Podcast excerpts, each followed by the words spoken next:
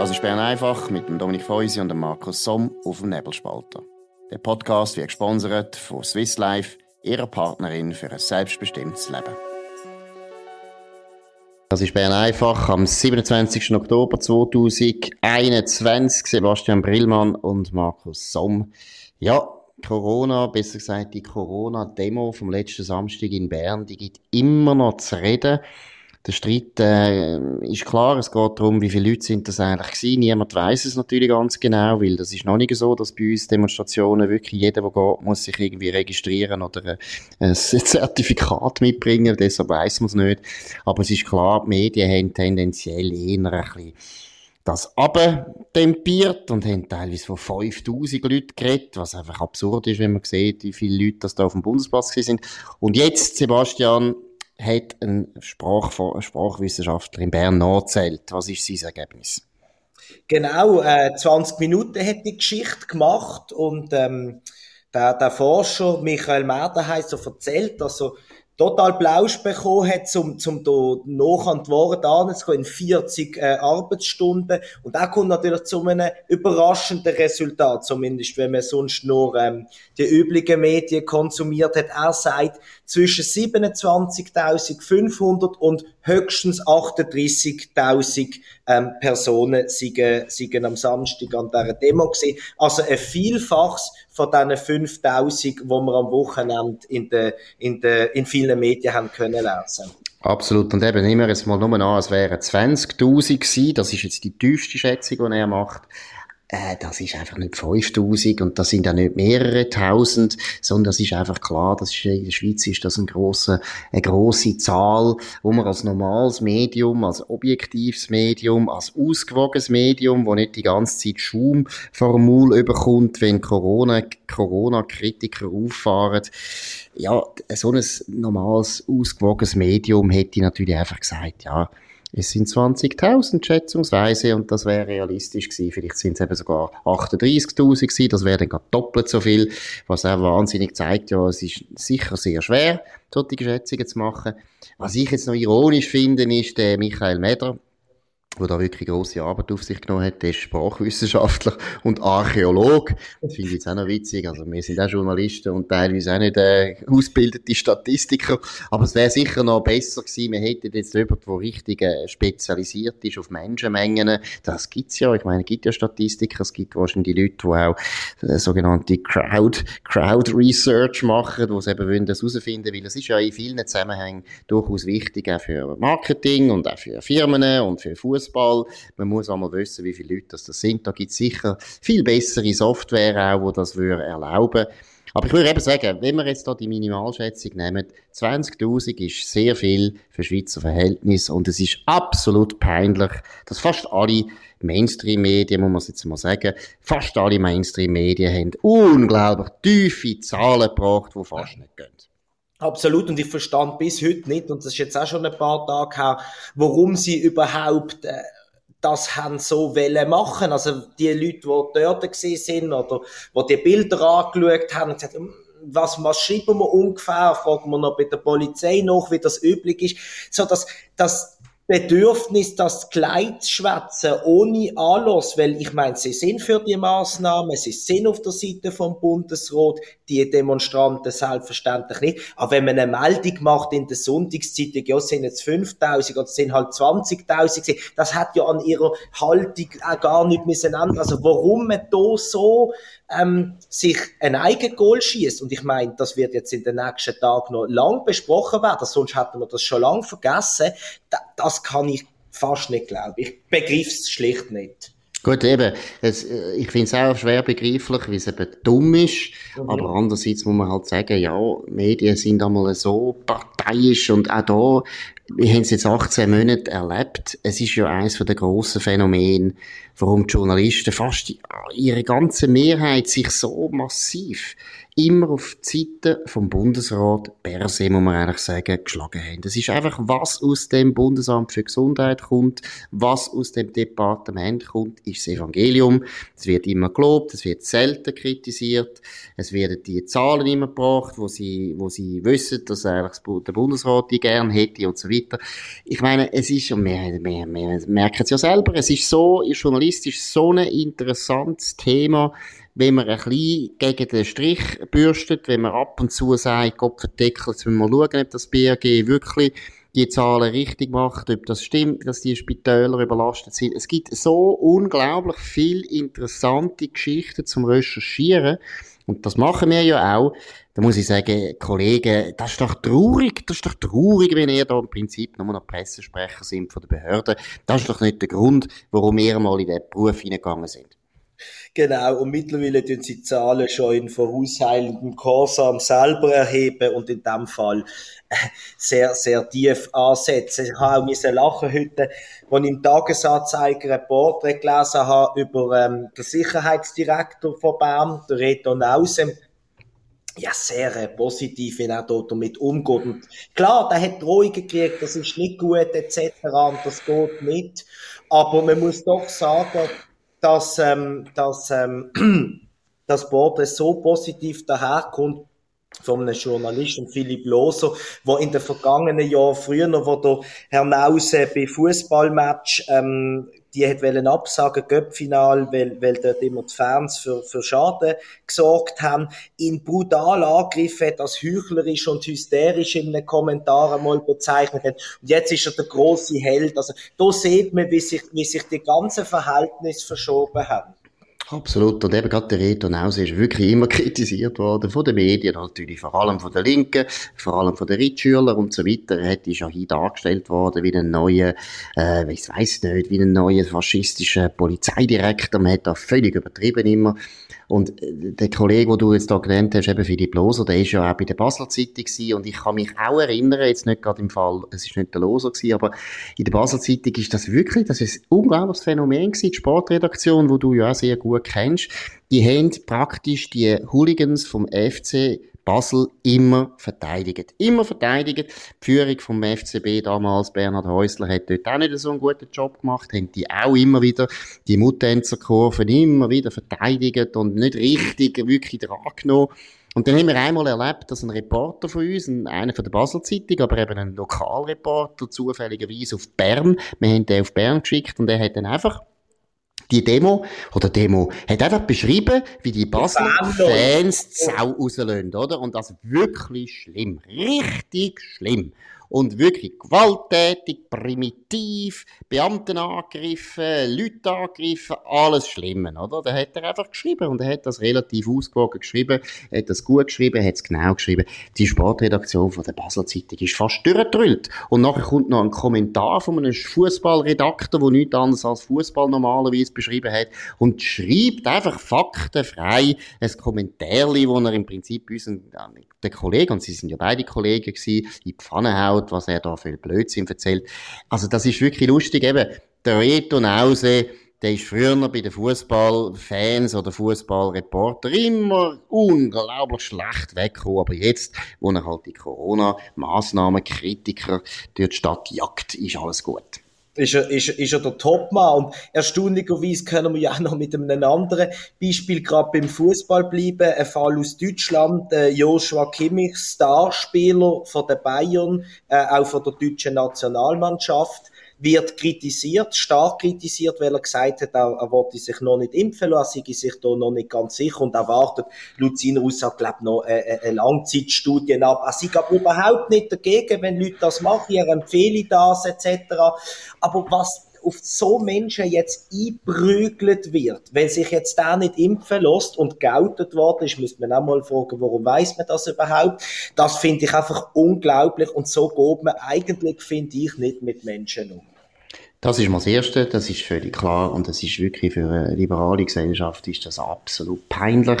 Sei das jetzt in Deutschland, sei das bei uns. Wir haben ja bei uns eben ähnliche Tendenzen. Firmen, wo zum Beispiel, ist jetzt auch gerade in dem Fall durch die Medien gegangen, Firmen, die durchsetzen, dass ihre Mitarbeiter müssen, entweder eben ein Zertifikat vorweisen oder sonst müssen sie sich dauernd testen lassen und weil das Schichtbetrieb ist, es geht um eine Sicherheitsfirma, ist das nicht so einfach für die Angestellten und das führt dann dazu, dass gewisse Leute, die eben ungeimpft sind, noch einfach keinen Lohn bekommen, weil sie nicht können arbeiten können und sie kommen aber auch keinen Lohn über. Wahrscheinlich wird das ein Arbeitsgericht nicht so äh, beurteilen, oder wissen es zwar nicht, also Corona macht ja irgendwie alle verrückt, also die, sp die spinnen ja alle.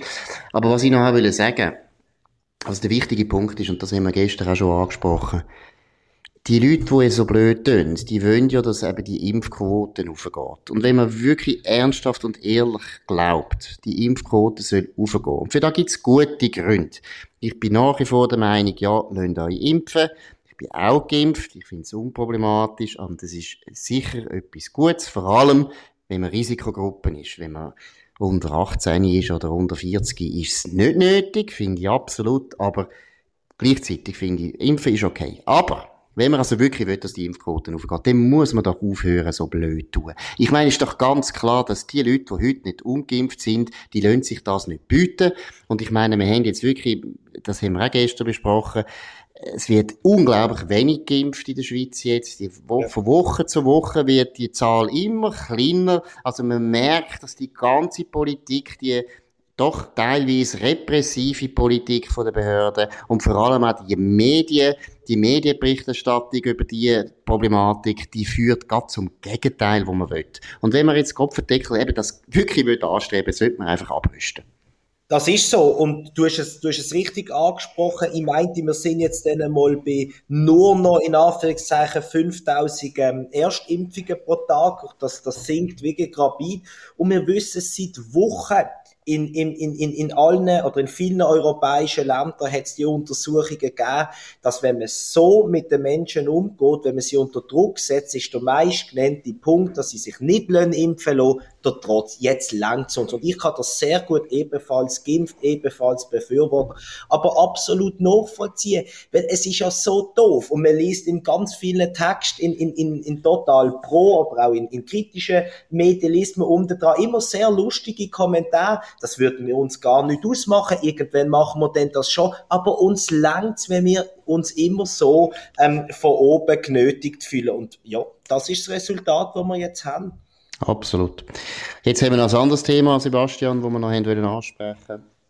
Genau. Und zwar äh, gibt's äh, Kontroverse, kann man das wahrscheinlich nennen, um den äh, Komiker Dave Chappelle. Amerikaner 48, äh, dunkelhütig. Er ist jetzt aber ähm, für seine letzte Show, die er für Netflix exklusiv gemacht hat, ins äh, Vaterkreuz von der Transgender-Bewegung ähm, gekommen. Und zwar, weil er gefunden hat, doch, es gibt eigentlich zwei Geschlechter und ja, manchmal sind im Transmenschen ein bisschen sensibel, hat er für Aufregung gesorgt und Mitarbeiter, transsexuelle Mitarbeiter, die dort Arbeit niedergelegt haben und, und Leute, die fragen, man sollte auch jetzt canceln. Was haltest du von dem Fall, Markus? Ja gut, es ist sehr ähnlich eben jetzt auch bei den Impfskeptikern. Es ist einfach äh, ein öffentlich betriebene Intoleranz, die einfach absolut Mode ist und einfach normal ist. Und man tut jetzt einfach Leute, die Sachen sagen, die einem nicht passen. Und ich glaube, jeder, der erwachsen ist, weiß, das gibt's halt einmal. Das gehört zum Leben, dass Menschen unterschiedliche Meinungen haben. Und dass es auch Meinungen gibt, die einem nicht passen. Und es gibt auch Meinungen, die einem aufregen. Oder es gibt sogar Meinungen, die einem richtig äh, wehtun. Das kann alles sein, das stimmt. Aber das ist der Witz von einer liberalen Gesellschaft dass wir alle dürfen sagen, was wir denken und was wir meinen. Der Punkt, es hört erst dann auf, wenn wir richtig Leute beschimpfen oder wenn wir sie verleumden. Und sonst finde ich, muss ich ehrlich sagen, Free Speech ist Free Speech. Und ich bin einem Komiker finde ich es wirklich doppelt, doppelt mhm. gefährlich oder doppelt ironisch, weil Letztlich ist klar, die guten Komiker, die machen sich lustig über Sachen, die uns heilig sind. Das ist das ist ganz ein wichtiges Ventil, da bin ich absolut überzeugt. Ich glaube auch übrigens, dass der Westen hat deshalb seine, wie soll ich sagen, seine, äh, ja, Überlegenheit ist das falsche Wort, aber es, meine, wir sind insofern, finde ich, eben überlegen, weil wir sind sicher die pluralistischsten Gesellschaften, die es gibt, je gegeben hat in der Weltgeschichte. Wir sind sehr säkular. Auch Kirche kann uns nichts mehr sagen. Wir können wirklich alles sagen. Wir haben Kopfendeckel 200 Jahre lang unter anderem und vor allem gegen Kieler gekämpft, dass wir können sagen, was wir wollen.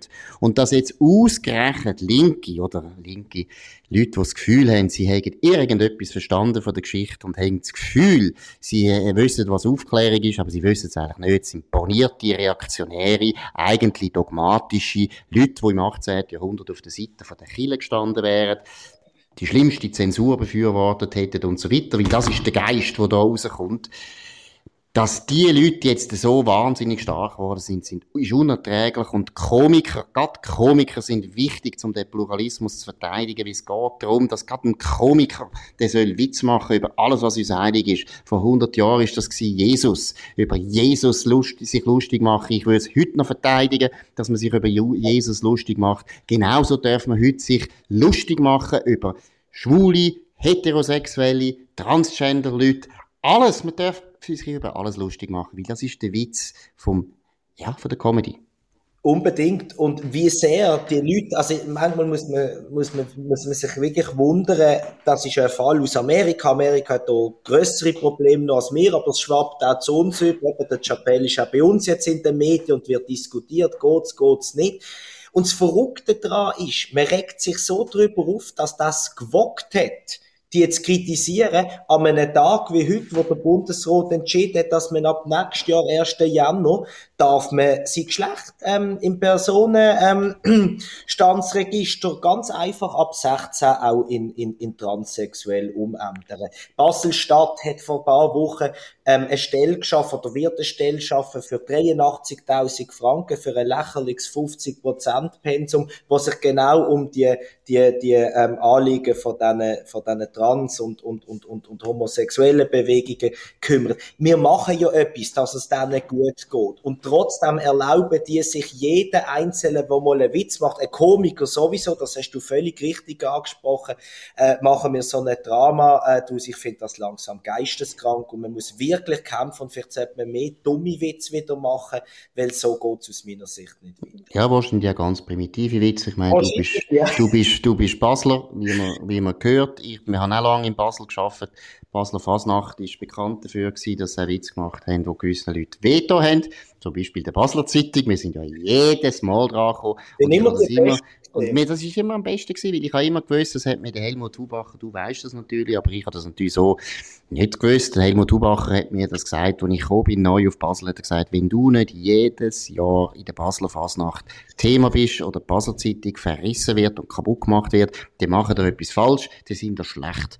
Und ist völlig richtig, es ist nach jedes Jahr sind wir ein Scheißblatt gewesen, das ist logisch, wir sind kaputt gemacht worden, wir sind hochgenommen worden, wir sind für die grössten Idioten hingestellt worden, ist doch gut, ist doch super, zeigt ja, dass wir gelebt haben, dass wir dort sind. Und das ist auch etwas, wo man den Leuten, die immer so verschnupft oder beleidigt oder wehleidig auf Witze reagieren, muss auch, mal lernen, man macht nur über die Leute Witz, die am Leben sind, die relevant sind. Und gerade jetzt aus der Sicht von, von Leuten, die Transgender sind, Transgender sind jahrhundertelang einfach ignoriert worden, auch unterdrückt, auch diskriminiert. Es hätte es nicht dürfen geben. Hm. Und gerade jetzt ist es eine gute Phase. Wenn man Witz macht über sie, zeigt das, es ist normal geworden. Wir sind jetzt da, ihr sind jetzt da, ihr Transgender-Leute, wir sehen euch, deshalb machen wir einen Witz drüber. So ist es. Und nächstes Jahr können wir ja mal eine Schnitzelbank machen, wenn es dann Absolut. wieder mal eine Phase genau.